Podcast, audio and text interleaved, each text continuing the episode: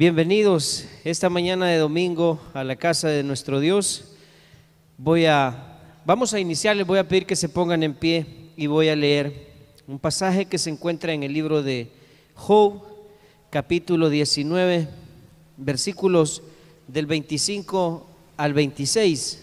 25 y 26 de Job. Job 19, 25 dice, yo sé que mi redentor vive y al fin se levantará sobre el polvo, y después de deshecha esta mi piel, en mi carne he de ver a Dios. Esa era la esperanza que Job en medio de su tribulación tenía, que su redentor estaba con él. Su redentor o nuestro redentor vive, decía Job. Vamos a orar esta mañana, mis hermanos, para iniciar esta celebración. Padre, te bendecimos, mi Dios. Gracias por darnos la oportunidad otra vez de poder reunirnos para adorarte y para exaltarte, mi Dios. Te pedimos en esta hora perdón por todos los pecados que hemos cometido, ya sea de pensamiento, de palabra, de acción, de omisión, Señor, y aún por aquellos sentimientos, Señor, que hemos abrigado en nuestro ser que no, no son buenos, Señor. Por todo lo malo te pedimos perdón en este momento y Padre, también oramos para que nos llenes de tu presencia, que nos des de tu espíritu, que nos renueves, Señor, en esta mañana el gozo, que renueves en nosotros, mi Dios, la paz, la fe, la esperanza, que renueves también, Señor, las fuerzas en nuestro ser y danos, mi Dios, más sabiduría. Anhelamos, Señor, recibir cada día más sabiduría de ti, entendimiento, mi Dios. Danos tú esa sabiduría que proviene de ti. Y Padre, en el nombre de Jesucristo, esta hora nos ofrecemos como una ofrenda y un sacrificio para ti, mi Dios. Acéptanos. Esperamos agradarte, mi Dios, con, con, nuestra presencia, con nuestros cantos, Señor, también esperamos agradar tu corazón. Y que tú, mi Dios, nos llenes de toda tu plenitud al estar aquí, mi Dios. Y no solo los que estamos aquí en el templo, sino también aquellas personas, Señor, que están eh, siguiendo esta celebración a través de los medios de comunicación. Bendice a todos, Señor. Bendice a todas las familias que son parte de tu pueblo, mi Dios, en este, en este día domingo en que muchos templos están recibiendo, Señor, a tu iglesia. Bendice, Señor, a cada creyente que este día te busca con hambre y con sed, mi Dios. Gracias, Dios Padre Dios Hijo y Dios Espíritu Santo, bendito seas. En el nombre de Jesucristo nuestro Señor oramos con acción de gracias. Amén y amén. Dele una, una, ofrenda de palmas al Señor en esta mañana, mis hermanos. Y ahí donde está, le invito a que cantemos a nuestro Rey en esta mañana con alegría. Gloria al Señor. Que el Señor les bendiga, hermanos. Sean una vez más bienvenidos a este precioso lugar demostrando con el hecho de estar aquí que lo más importante es venir a buscar de la presencia de Dios. Amén. Así que vamos a, iniciar, vamos a iniciar adorando y exaltando el nombre de nuestro Dios. Gracias Señor. Gracias por permitirnos adorarte Señor. Por ese sacrificio en la cruz, gracias te damos cuán hermoso. Eres Jesús, son tus palabras, es tu amor, cuán glorioso. Eres Jesús, es tu poder, es tu poder, fue tu cruz,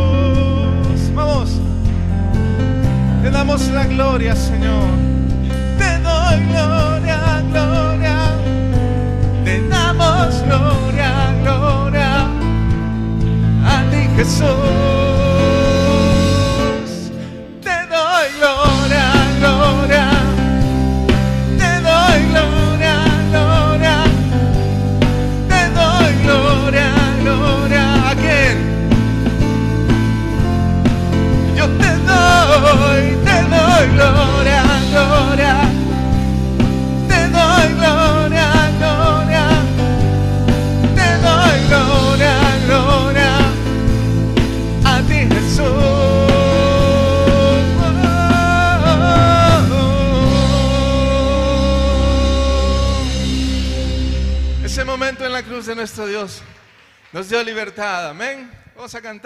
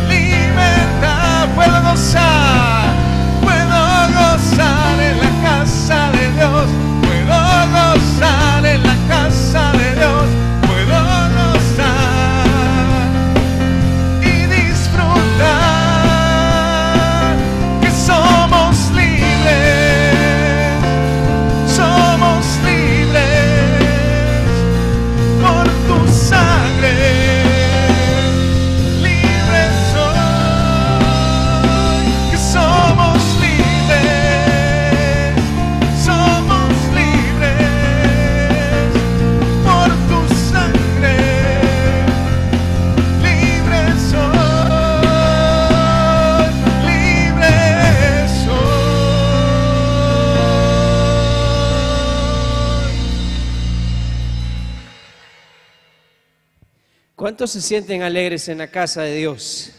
Amén. El gozo del Señor es nuestra fortaleza, dice la Escritura.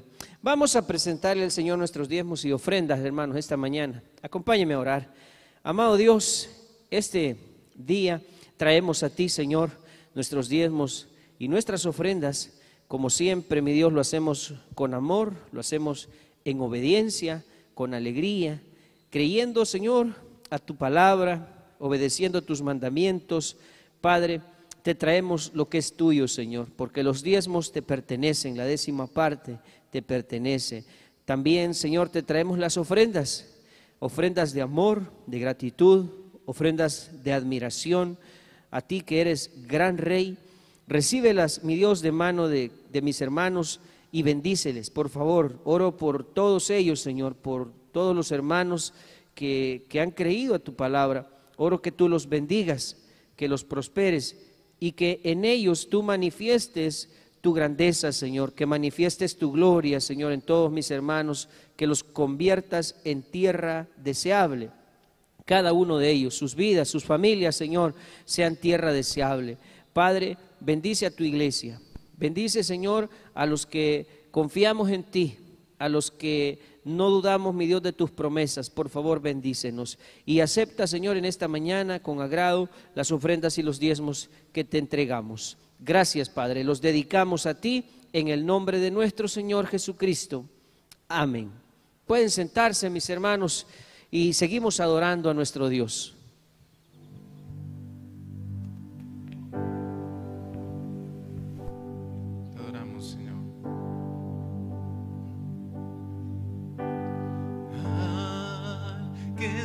Sentado en el trono, al que vive para siempre y siempre,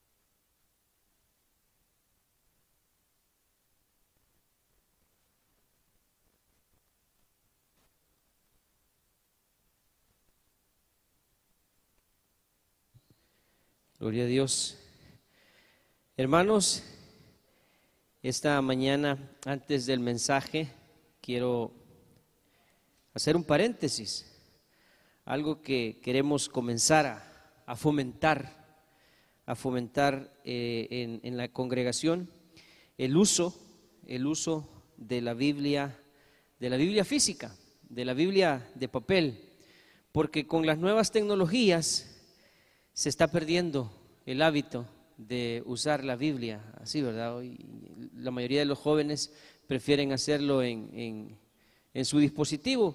Y, eso, de alguna manera, es, es, útil porque, pues, en todas partes dice, ahí anda el, teléfono móvil, el, teléfono inteligente y ahí anda la Biblia. Pero no perdamos el hábito de tener nuestra Biblia eh, física y nosotros queremos empezar a fomentar eso en la iglesia. Yo sé que la mayoría de los hermanos que pasan ya de los, de los que, de los 30, digamos, para arriba, siempre andan su Biblia de papel, ¿verdad? Pero ya los más jóvenes ya no.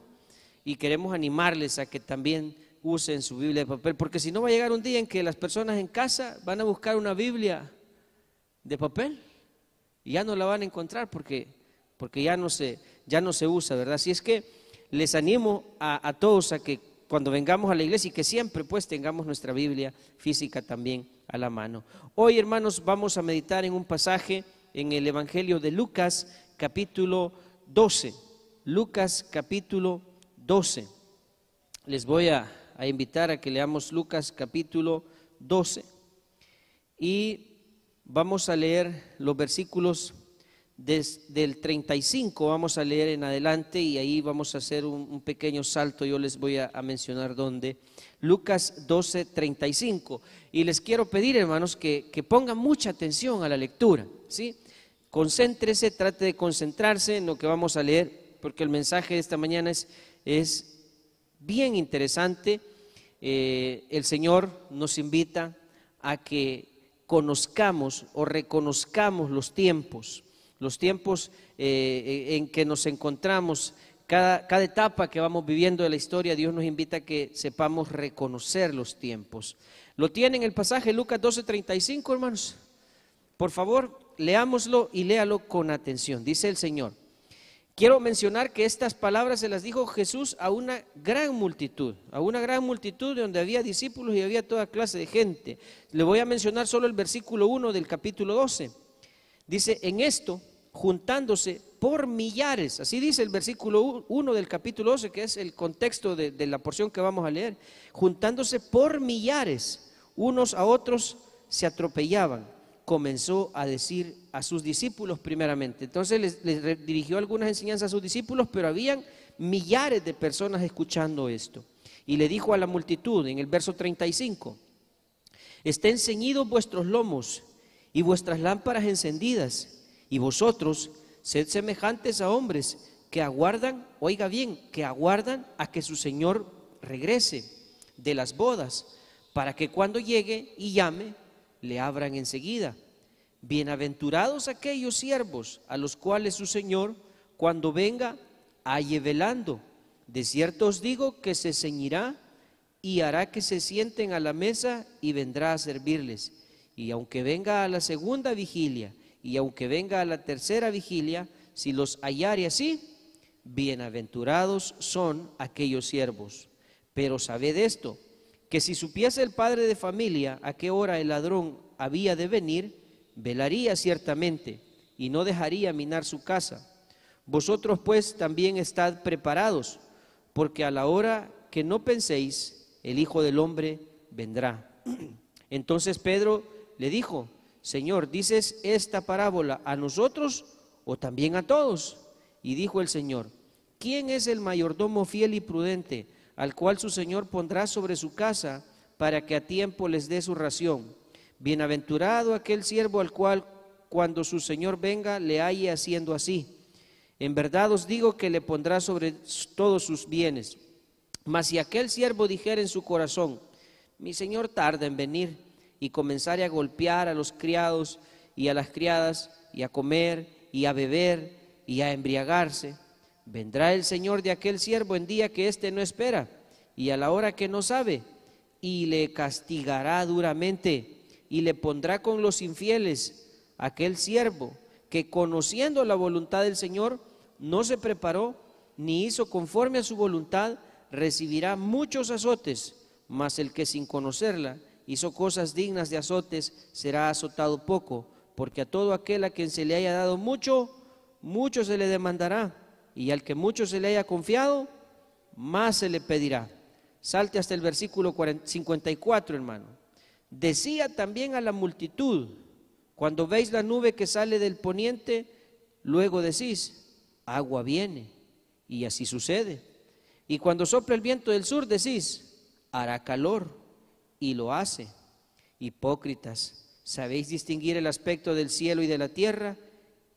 ¿Y cómo no distinguís este tiempo? 57. ¿Y por qué no juzgáis vosotros por vosotros mismos lo que es justo? Cuando vayáis al magistrado con tu adversario, procura en el camino arreglarte con él, no sea que te, arrastre perdón, al juez y el juez te entregue al alguacil y el alguacil te mete en la cárcel. Te digo que no saldrás de ahí hasta que hayas pagado aún la última blanca. Leamos el 13.1. En este mismo tiempo estaban ahí algunos que le contaban acerca de los galileos cuya sangre Pilato había mezclado con los sacrificios de ellos. Respondiendo, respondiendo Jesús les dijo, ¿pensáis que estos galileos, porque padecieron tales cosas, eran más pecadores que todos los galileos? Os digo no. Antes, si no os arrepentís, todos pereceréis igualmente. O aquellos dieciocho sobre los cuales cayó la torre en Siloé y los mató, pensáis que eran más culpables que todos los hombres que habitan en Jerusalén. Os digo, no. Antes, si no os arrepentís, todos pereceréis igualmente. Oremos, hermanos. Dios mío, en esta mañana, al leer tu palabra, Señor, te pedimos que tu Santo Espíritu nos ayude a entenderla, que tú nos reveles, Señor, eh, cuál es el propósito de estas palabras, cuál es eh, la enseñanza, Señor, qué es lo que tú nos quieres decir a través de, estas, eh, de este pasaje de las Escrituras. Dios mío, por favor, habla a tu, pueblo, a cada uno de tus hijos, Señor, de los que estamos aquí, y aún de aquellos, Señor, que aún no han nacido de nuevo, que este, este mensaje, Señor, pueda hacer eco en sus mentes, en sus corazones y moverlos al arrepentimiento, Señor, a reaccionar eh, al darse cuenta de los tiempos en los cuales nos encontramos, mi Dios. Un tiempo oportuno para arrepentirnos, un tiempo para ponernos a cuentas, un tiempo para volvernos a ti, mi Dios. Por favor, háblanos en esta mañana, Padre, que nuestros oídos, mente, corazón estén atentos, alertas para escuchar tus palabras. Por favor, Señor, usa mi vida mis labios, Señor, que de mi boca salga solamente lo que tú quieres decir, Padre, que nada que no provenga de ti salga de mis labios en este momento, mi Dios. Gracias te doy, me pongo en tus manos y junto con mis hermanos te bendecimos, Señor, te agradecemos por hablar a nuestras vidas. En el nombre de Jesús oramos. Amén. Le decía, el mensaje se titula Aprendamos a reconocer los tiempos. Hago un comentario. Eh, la división eh, de los capítulos y versículos no es parte de la inspiración original de, las escrituras. Eso es algo que, eh, digámoslo así, se inventó para que la gente pudiese encontrar de una manera más fácil algún pasaje a la hora de, bueno, busquemos en, tal parte. Es más fácil encontrar así una porción en la escritura que si fuera un solo documento sin divisiones de capítulos y versículos. Así es que aclarar que esas divisiones de capítulos y versículos no son parte de la inspiración original. Digo esto porque de repente alguien dice, mire hermano, pero ahí se pasó hasta el capítulo 13, quizás ya no habla de lo mismo. En los escritos originales no existían esas divisiones. Ahora bien, eh, leímos toda esa porción, hermano, todo ese, eh, eh, todos esos versículos, porque tienen conexión. Es, forman parte de un mismo momento, de un mismo discurso que el Señor le estaba dando a esa multitud. Y particularmente, todo eso que leímos parece que ser de parte de Dios una advertencia. Y por eso en el versículo 54 al 56 el Señor les dice a los que lo estaban escuchando, ustedes saben reconocer cuando va a llover, les dice.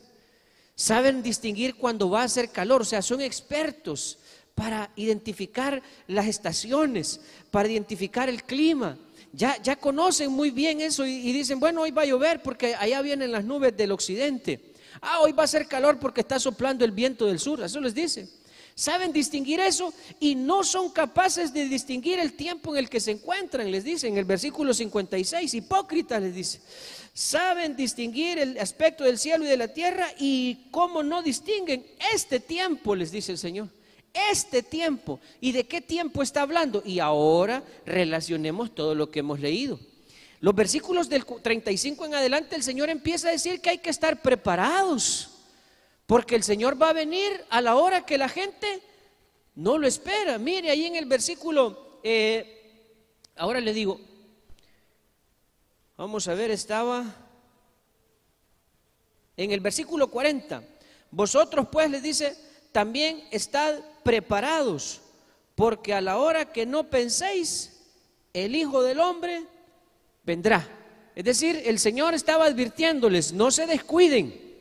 No se duerman, ¿qué es lo que está diciendo? Que hay que velar, dice en el versículo 35, ¿verdad? Estén ceñidos vuestros lomos y vuestras lámparas encendidas. Y vosotros sed semejantes a hombres que aguardan a que su Señor regrese. O sea, estar preparados, eso es lo que el Señor dice. Saben ustedes distinguir todos los tiempos, saben distinguir las estaciones, pero no saben darse cuenta que es tiempo de arrepentirse que, no es, que es tiempo de volverse a Dios. Eso es lo que el Señor les estaba tratando de, decir a, la multitud que estaba escuchando este, este mensaje. Aprendan a distinguir los tiempos. Y este es un tiempo, les decía el Señor, para arrepentirse, porque justamente del versículo 57 en adelante, ahí en el capítulo 12, el Señor lo que dice, y pone el ejemplo, eh, ¿y por qué no juzgáis por vosotros mismos lo que es justo? 58. Cuando vayáis al magistrado con tu adversario, procuren el camino arreglarte con él. ¿Qué es lo que el Señor les estaba diciendo? Ok, como es tiempo de, volverse a Dios, es tiempo de arrepentirse, no dejes para último arreglarte con el Señor. Ese era el mensaje, porque en el contexto pareciera que esas palabras están fuera de, de orden, están fuera de contexto, pero no es así. Lo que pasa es que forman parte de la idea del Señor, o sea, este es el tiempo para arrepentirse, es el tiempo para estar esperando a la venida del Señor, es el tiempo para que te pongas a cuenta con Él. Y luego del capítulo 13, 1 en adelante, el Señor empieza a decir a aquellos que se creían que eran más justos y quizás no necesitaban arrepentirse. ¿verdad? Entre la multitud que estaba escuchando este discurso, algunos habrán dicho, bueno, pero yo no necesito arrepentirme. Entonces el Señor dice, ustedes creen que son mejores que aquellos sobre los cuales este, eh, eh, Pilato los, los, mandó a matar o aquellos que, que, les cayó la torre de ¿ustedes creen que son mejores que ellos? Y el Señor dice, os digo que no, antes si no se arrepienten todos se van a morir también. Así que todas estas palabras forman parte de una misma enseñanza. Y la enseñanza que el Señor trataba de transmitirles a, las personas en ese momento parece ser que aprendan a distinguir los tiempos, aprendan a distinguir y, que, sepan que este es un tiempo para volverse al Señor.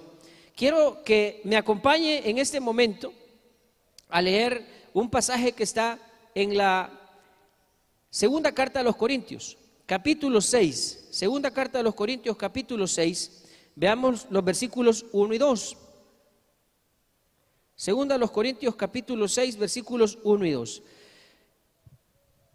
Eh, menciono que estas palabras que, cita aquí Pablo también se encuentran en el libro de Isaías, o sea, Pablo las estaba evocando las palabras del profeta Isaías. Y dice así, así pues nosotros, como colaboradores suyos, le escribe Pablo a los, a los corintios que estaban recibiendo estas palabras, os exhortamos, oiga, os exhortamos. ¿A qué les exhortaban? A que no recibáis en vano la gracia de Dios. ¿Y de qué estaba hablando Pablo cuando dice no recibáis en vano la gracia de Dios? El evangelio que él les estaba anunciando, las buenas nuevas que les estaba él comunicando. No las reciban, que no sea por gusto, le dice Pablo a la, a la multitud. Que no, que no sea inútil que a ustedes se les estén predicando las buenas nuevas. Hagan, les dice Pablo, que valga la pena. O dicho de otras palabras, que lo que ustedes están oyendo sirva para que ustedes cambien su manera de vivir, ¿verdad? No reciban en vano la gracia de Dios, porque dice, ¿verdad? Porque dice, y aquí Pablo está citando las palabras de Isaías, en tiempo aceptable te he oído y en día de salvación te he socorrido. He aquí ahora el tiempo aceptable. He aquí ahora el día de salvación. Mire lo que Pablo está diciendo. En el mismo momento en que le dice a la gente, por favor, que no sea inútil que a ustedes se les esté predicando el Evangelio. recuerden las palabras de Isaías donde Dios le dijo a Israel que en el tiempo oportuno, en el tiempo indicado, el Señor les estaba mostrando su salvación. He aquí el día aceptable, dice, he aquí el día de salvación. Cuando hablamos, el Señor le estaba diciendo a aquella multitud, ustedes saben distinguir eh, eh, eh, cuando llueve, saben distinguir cuando hace calor y no saben distinguir que este es el tiempo en el que Dios vino para salvarlos. Y no saben distinguir que yo estoy aquí para que ustedes encuentren el camino de la salvación. Es importante, hermanos, que nosotros sepamos distinguir los tiempos. Y este es un tiempo para arrepentirnos. Con todas las cosas que alrededor estamos viendo, sería insensato de nuestra parte no eh, no darnos cuenta que Dios está tratando de llamar nuestra atención, que Dios eh, eh, intenta que las personas se vuelvan a Él, que las personas escuchen lo que Él está diciendo. Eso Dios está tratando de que las personas oigan. Y solamente aquellos que son ciegos, aquellos que, no, no, tienen la capacidad para, para ver más allá de lo, de, lo, de lo que está a la vista, no, se dan cuenta que Dios está ahí tratando de que nosotros le escuchemos, de que nos arrepintamos, que es el mensaje de Dios para la multitud. ¿Por qué? Porque el día del Señor vendrá en la hora en que la gente no espera. Recuerde que con eso empezamos. El Señor dice, estén preparados, estén sus lomos ceñidos. Así decía el versículo eh, en Lucas 12, 32, dice, perdón, no era el 32, era el 35. Ya me, ya me, ya me cambié aquí.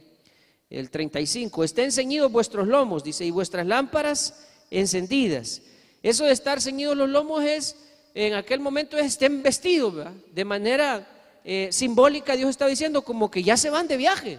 Deben estar preparados todo el tiempo ustedes. Y sus lámparas siempre encendidas, porque si el Señor viene de día, si viene de noche, ustedes deben de estar preparados para irse con Él.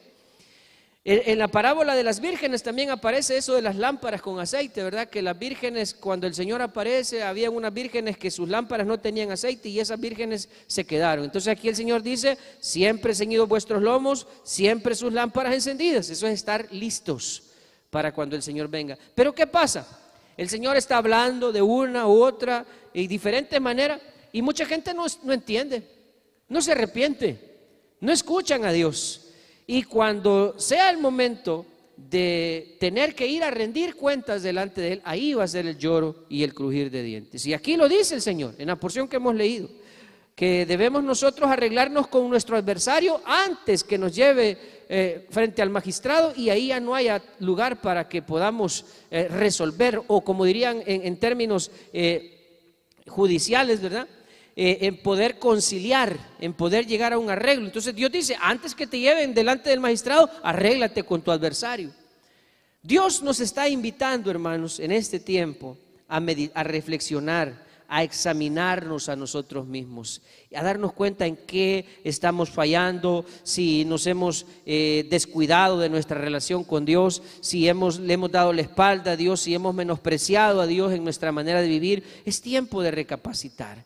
Dios dice, sepan distinguir las estaciones, pero también sepan distinguir cuando Dios les está hablando. Por eso le dijo el Señor a, a la multitud esta, hipócritas les dijo, hipócritas. Ustedes se creen que lo saben todo y lo más importante no lo saben, que Dios les está hablando. Por eso es hipócrita. Saben distinguir los tiempos, el aspecto del cielo y de la tierra y no distinguen este tiempo. Que no nos pase eso a nosotros, hermanos.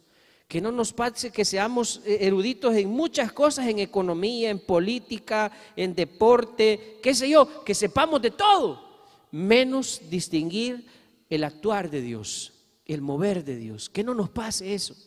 Si vamos a hacer, eh, eh, como dijo el Señor, en Jeremías 9:23, no se alabe el sabio en su sabiduría, ni en su fuerza se alabe el fuerte, sino en esto alabes el que se hubiere de alabar, en entenderme y conocerme que yo soy Jehová.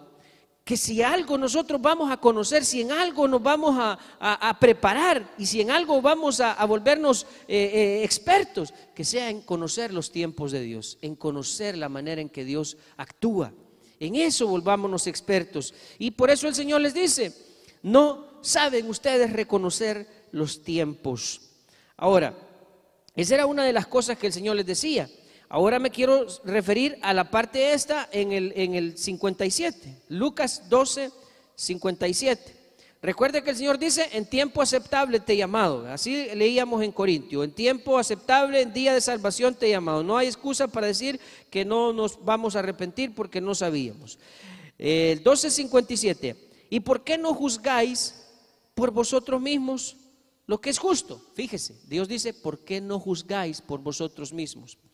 Cuando leemos nosotros la primera carta a los Corintios en el capítulo 11, cuando el apóstol Pablo está enseñando acerca de la Santa Cena, recuerda esto, yo sé que usted recuerda esto porque cada vez que celebramos la Santa Cena lo leemos, dice, si pues, así dice, nos examinásemos a nosotros mismos, ¿qué dice? ¿Recuerda lo que dice?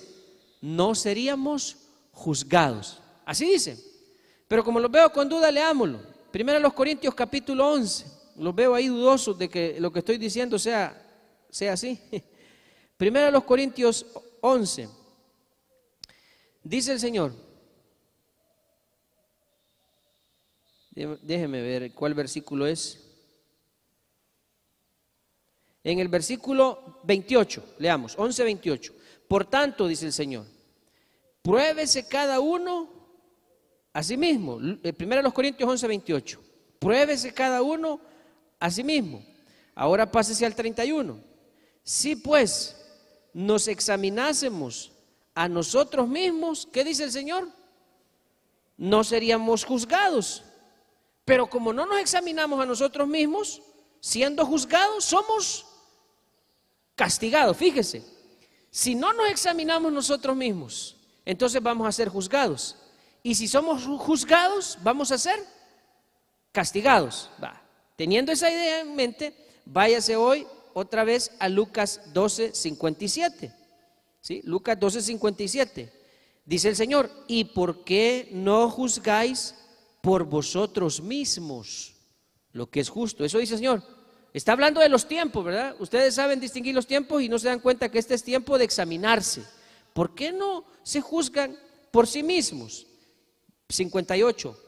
Cuando vayáis al magistrado, el encargado de impartir justicia, o el juez, podríamos decir, con tu adversario, procura, dice el Señor, procura en el camino, o sea, antes de llegar delante del magistrado, procura en el camino arreglarte con él. No sea que te arrastre al juez y el juez te entregue al alguacil y el alguacil te mete en la cárcel, que ya ese es el castigo, ¿verdad? Te digo, dice el Señor, que no saldrás de ahí hasta que hayas pagado aún la última blanca. Entonces, ¿qué es lo que Dios está pidiéndole a la multitud que lo escuchaba? Antes de que tengas que ir a rendir cuentas y ya no tengas opción para poder arreglarlo, arreglate en el camino, le dice. ¿Y por qué no juzgas por ti mismo? Dice el Señor. ¿Y de qué está hablando? Que nos examinemos. ¿Qué es, lo que estamos hablando? Este es el tiempo para examinarnos, este es el tiempo para, para arrepentirnos, es tiempo para reflexionar y darnos cuenta en qué nos hemos equivocado y volvernos a Dios y decirle, Señor, por favor, perdóneme. Isaías 1.18, hermano, por favor lea Isaías 1.18. Dice el Señor, venid luego, dice el Señor, y estemos a cuentas, venid luego, dice Jehová, y estemos a cuentas. Si vuestros pecados fueren como la grana, como la nieve, serán emblanquecidos, y si fueren rojos como el carmesí, vendrán a ser como blanca lana. Es tiempo de ponernos a cuentas con Dios antes que sea demasiado tarde. Antes que sea demasiado tarde, hermano, allá delante del trono de Dios ya no se va a poder hacer nada. Así como aquel rico del que habla también la escritura, que eh, cuando estaba en el infierno, allá estaba pidiendo él segundas oportunidades. Allá estaba él pidiendo, por favor, manden a, Lázaro que me venga, que me traiga agua. Por favor, díganle a Lázaro que le vaya a decir a mi familia que yo estoy aquí en el infierno, que les cuente que es verdad el infierno. Y, Abraham le dice al rico, ahí tienen a Moisés y a los profetas. Si no creen a las escrituras, pues también les va a tocar igual que a ti, ¿verdad? Ir a parar al infierno para comprobar que las palabras de Dios son verdaderas. Entonces, Dios está diciendo que antes que lleguemos hasta el juez, y la Biblia habla en Apocalipsis 21 eh, acerca de el gran trono blanco, el juicio del gran trono blanco, que cuando lleguemos ahí ya no va a haber oportunidad, hermano, para arrepentirnos. Ese, a ese a es lo que se refería el Señor cuando dice, arréglate con tu adversario antes que te lleve hasta la, delante de un juez. Antes, antes, arréglate. ¿Y qué le decía el Señor en el versículo 57? ¿Por qué no juzgáis por vosotros mismos? ¿Por qué no te examinas y si das cuenta que algo no está bien, ¿por qué no lo arreglas? Hermano, antes de que nos toque que ir a pagar, como dice ahí el versículo 59, hasta la última blanca, así dice, la última, la blanca, para que no, vaya a creer que era el nombre, la niña blanquita quizás, ¿verdad? No, las blancas eran unas monedas, las más pequeñas, la, nominación, denominación más pequeña de monedas de aquel momento.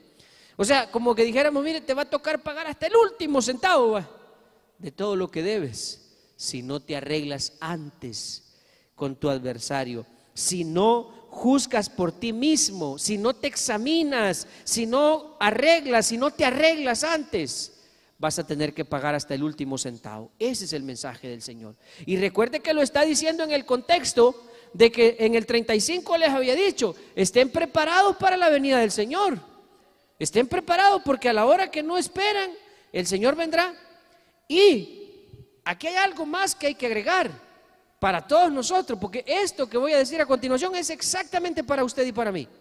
En, en el 1248, vea el 1248, el Señor dice esta advertencia, mas el que sin conocerla, dice, hizo cosas dignas de azotes, será azotado poco, porque todo aquel, ahí vamos nosotros, a quien se le haya dado mucho, mucho se le demandará, y el que se le haya dado al que se le haya confiado más, perdón, y al que mucho se le haya confiado, más se le pedirá. Y eso somos usted y yo. Porque en el versículo 47 dice que usted y yo conociendo la voluntad de Dios, si conociendo la voluntad de Dios hacemos cosas dignas de azote, el Señor nos va a castigar severamente. Usted y yo no somos ignorantes ya. Usted no puede decir Señor, Señor, a mí nunca me dijeron que me arrepintiera.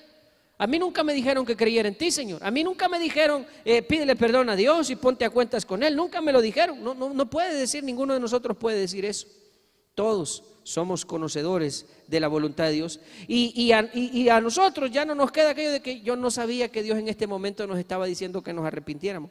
Porque justamente este día el Señor le está diciendo que debe aprender a reconocer los tiempos. Y este es el tiempo aceptable como dice la carta de los Corintios, día de salvación, en ese día, dice el Señor, yo te he llamado.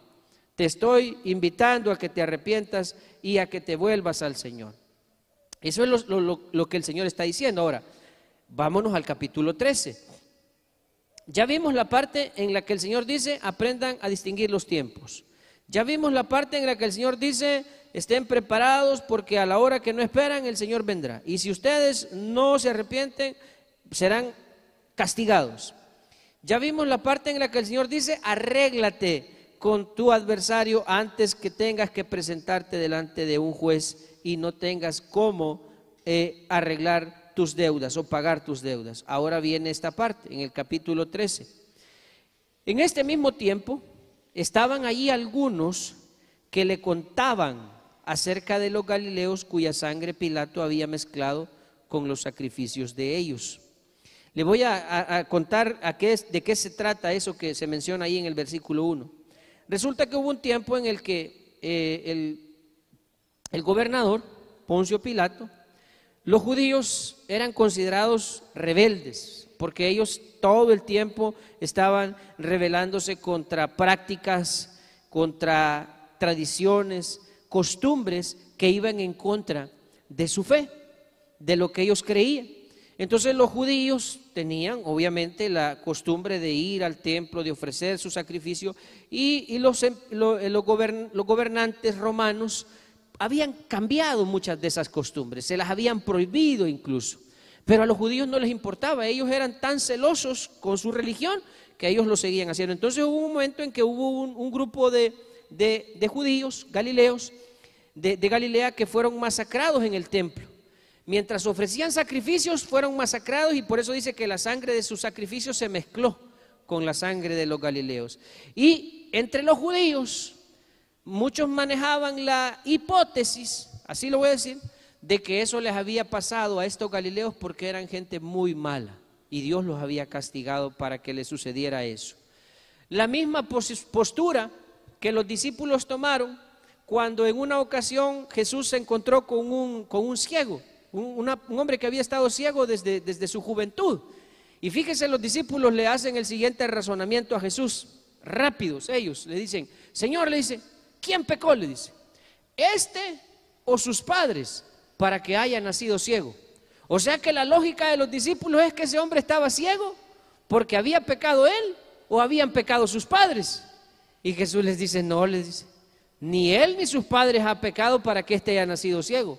Este nació ciego para que el nombre de Dios sea glorificado. Entonces, lo que quiero puntualizar es que los discípulos creían que todo el que tenía algún problema, estaba enfermo, eh, era pobre, o, le sucedía una tragedia como estos que habían sido masacrados en el templo y su sangre había sido mezclada con su sacrificio, creían que era porque eran muy pecadores. Esa era la lógica de los judíos. Entonces, partiendo de esto, el Señor dice, y otra vez vuelvo a leer Lucas 13.1, en este mismo tiempo estaban ahí algunos que le contaban acerca de los galileos cuya sangre Pilato había mezclado con sus sacrificios. Respondiendo Jesús les dijo, ¿pensáis que estos galileos, porque padecieron tales cosas, eran más pecadores que todos los galileos? Le preguntó el Señor. Os digo, no. Antes, si no os arrepentís, todos pereceréis igualmente. Y puso otro ejemplo, o aquellos 18 sobre los cuales cayó la torre en Siloé y los mató, ¿pensáis que eran más culpables que todos los hombres que habitan en Jerusalén? Os digo, no. Antes, si no os arrepentís, todos pereceréis igualmente. Entonces el Señor le estaba diciendo a aquellos que se creían mejores que otros. Y volvamos otra vez, es parte de la misma idea. El Señor estaba diciendo, arrepiéntanse porque el día viene, el día de la venida del Señor viene. Y ustedes todos saben distinguir menos el tiempo de arrepentirse, el tiempo de volverse a Dios.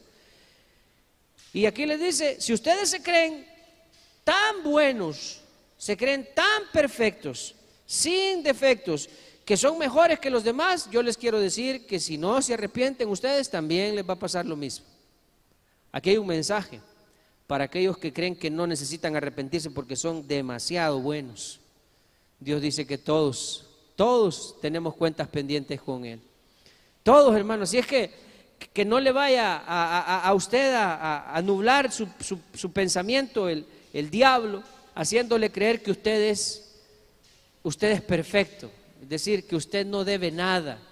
Porque la Biblia dice que no hay justo ni aún, ni aún uno. No hay ni un solo justo.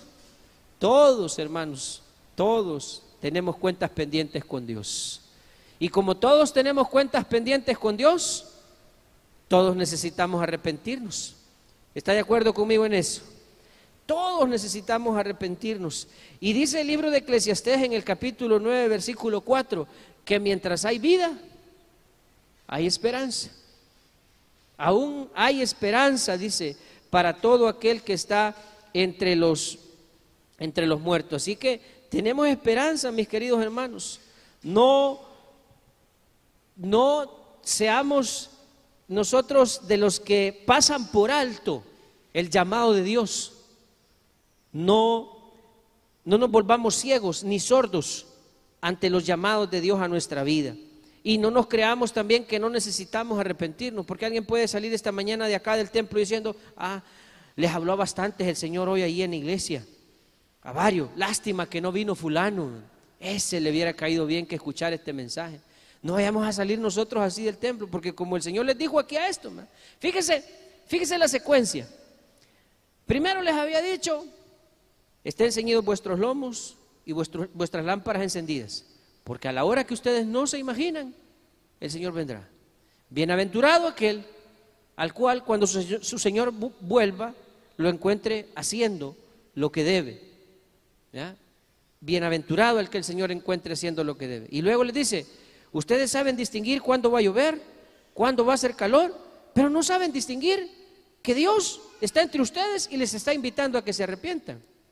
Y continúa diciéndoles, antes de que ustedes tengan que ir a rendirle cuentas a Dios y ya no haya lugar al arrepentimiento, arrepiéntanse, pónganse a cuentas con Dios, arréglense con Dios antes que sea demasiado tarde. Y puede ser que algunos ahí dijeran, esto no es conmigo, porque yo soy bueno, yo no debo nada, yo ya estoy preparado. Entonces el Señor les dice, ustedes, ustedes que se creen buenos, ustedes que se creen perfectos, ustedes que se creen que no deben nada, yo debo decirles, si no se arrepienten, ustedes también van a perecer igualmente. Igual que esos que fueron aplastados por la torre, igual que esos que fueron masacrados por, por Pilato, van a perecer igualmente si no se arrepienten. Hermano, lo que Dios nos está diciendo es que es tiempo de arrepentirnos, es tiempo de examinarnos, es tiempo de volvernos a Dios, no es tiempo de, poner excusas. Ay, hermano, es que mire, es que no me queda tiempo, hermano, de ir a la iglesia. No me queda tiempo de leer la Biblia, hermano. Yo paso ocupado, yo paso ocupada. Eh, eh, eh, no es tiempo para poner excusas. No es tiempo para, para decir, es que ahorita no siento de Dios, hermano. Es que cuando lo venga a sentir va a ser demasiado tarde. Cuando lo venga a sentir, como dice la Biblia, va a ser cuando sea el lloro y el crujir de dientes, y entonces ya no va a haber lugar para, arreglar. Entonces, como dijo el Señor, te va a tocar pagar hasta el último centavo. Ahí ya no vas a tener lugar porque ya vas a estar delante del juez de toda la tierra y ya no va a haber lugar al arrepentimiento. Porque hay algunos que le están dando larga, ya, ya, me voy a arrepentir, hermano. Ya, este el próximo mes, el próximo mes voy a arreglar mi vida. El próximo mes, ya va a ver que, después de febrero, en marzo me pongo a cuentas con Dios. En marzo me pongo a cuentas con Y ahí van trasladando y van pasando el tiempo porque no quieren dejar. El, riesgo, el peligro, es que lleguemos a caer en esto. Váyase a Romanos capítulo 2, versículo 4, y con esto termino. El riesgo es que caigamos en esto. Dijo el Señor. Vamos a leer, leamos desde, desde el 1, leamos, desde el 1 hasta el 4. Por lo cual, eres inexcusable. ¿Qué eres? Dice. Inexcusable. Dicho de otra manera, es no tienes excusa. Oh hombre, ¿qué dice después? Quien quiera que seas.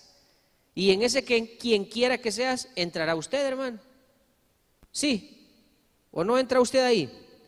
Todos entramos ahí, hermano por lo cual eres inexcusable, oh hombre, quien quiera que seas, tú que juzgas, pues en lo que juzgas a otro, te condenas a ti mismo, porque tú que juzgas, haces lo mismo. Pero sabemos que el juicio de Dios contra los que practican tales cosas es según verdad. Y piensas esto, oh hombre, tú que juzgas a los que tal hacen y haces lo mismo, que tú escaparás del juicio de Dios. Y aquí está la parte que, yo quiero eh, dar énfasis.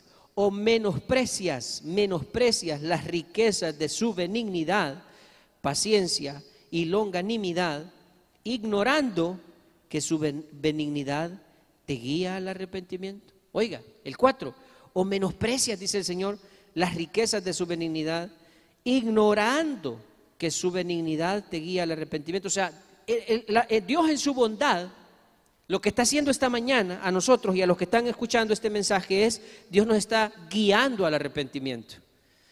Pero, dice el Señor, o eres tú de los que menosprecian la benignidad de Dios e ignoras que Él te está invitando a que te arrepientas. Eso es lo más triste.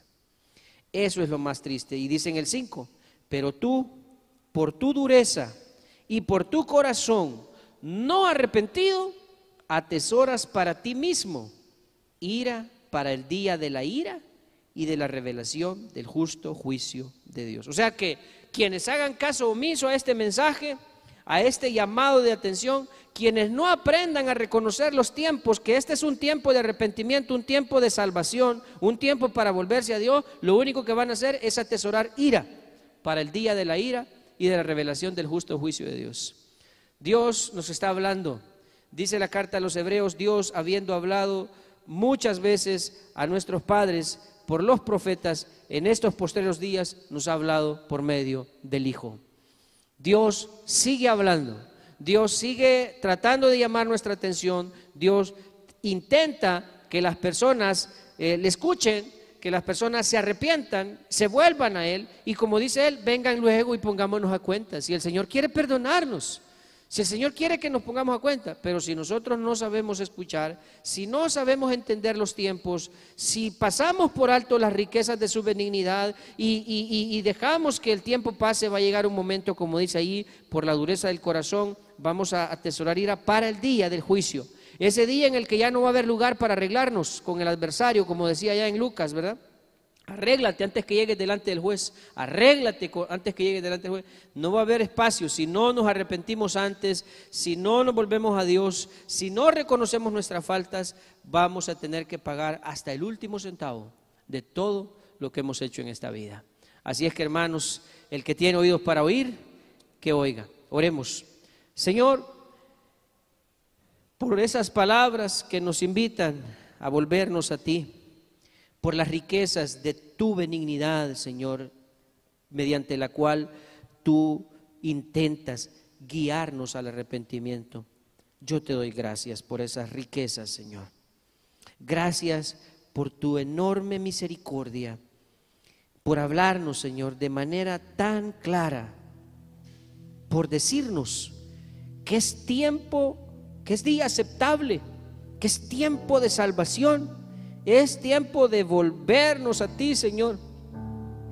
Y no es tiempo tampoco para creer que nosotros no debemos nada, porque sin duda todos, todos hemos pecado, todos te hemos ofendido, todos te hemos fallado, Señor, todos necesitamos arrepentirnos, todos necesitamos ponernos a cuentas contigo, mi Dios.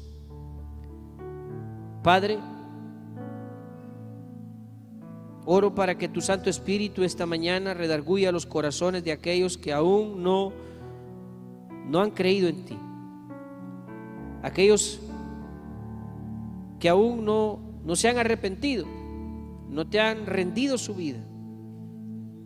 Espíritu Santo, convéncenos, redarguye esos corazones. Conmueve esos corazones, Espíritu Santo para que las personas se arrepientan y se vuelvan a ti. Si en este momento alguien siente en su corazón ese deseo intenso de arrepentirse y de rendirle su vida al Señor, a Jesucristo, le invito a que repitas estas palabras conmigo dígale al Señor, Padre, este, en esta mañana, Señor, confieso que soy pecador. Reconozco que te he ofendido, pero te pido perdón, mi Dios, en este momento. Te pido que tengas misericordia de mí, que me perdones que me aceptes como tu hijo, que me adoptes, que me salves. Padre, yo creo que Jesucristo es tu Hijo, que vino a este mundo y murió por mí, que resucitó al tercer día y que ahora mismo está sentado a tu diestra, reinando por siempre. Padre, Séllame con tu Espíritu Santo. Hazme tu Hijo. En el nombre de Jesús te lo pido. Ese es el primer paso para entregarle nuestra vida al Señor, para arrepentirnos, para ponernos a cuentas con Él. Y si usted lo ha hecho esta mañana, sepa que Dios perdona sus pecados. Señor, gracias, gracias por tus palabras. Y también, Señor, a los que estamos aquí, que ya somos hijos tuyos y que podemos caer en el error de creer que somos mejores que otros. Podemos caer en el error de compararnos y de sentirnos mejores que los demás. Padre, ayúdanos primeramente a ser humildes. Segundo, Señor, a ser conscientes de nuestra realidad. Somos frágiles, Señor. Somos vasijas de barro. Recuérdanos, mi Dios, de dónde nos de dónde nos sacaste. Recuérdanos quiénes somos, Señor. Que no tengamos más alto concepto de nosotros mismos que el que debemos tener.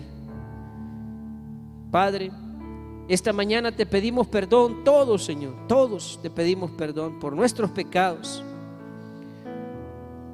Porque aun cuando no hacemos lo que deberíamos, pecamos, Señor. Pecamos con los pensamientos, pecamos con los que sentimos, Señor.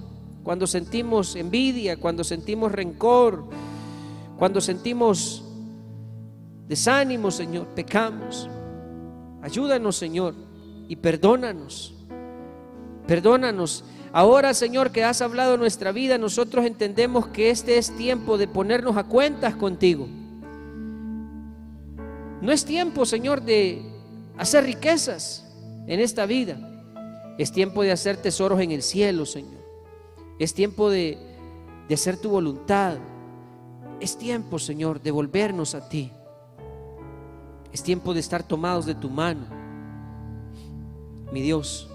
Gracias por llamarnos la atención, gracias por eh, hacernos reaccionar, algunos, Señor, hacernos despertar. Gracias, Dios. Gracias en esta mañana. Bendito seas, Padre, por tu amor, por tu misericordia, por tu paciencia. Bendito seas. A ti sea, mi Dios, toda la honra y toda la gloria en esta hora. En el nombre de Jesucristo nuestro Señor, oramos con acción de gracias. Amén y amén. Le, invito a que le dé una ofrenda de palmas a nuestro Dios, hermano. Dele una ofrenda de palmas al Señor.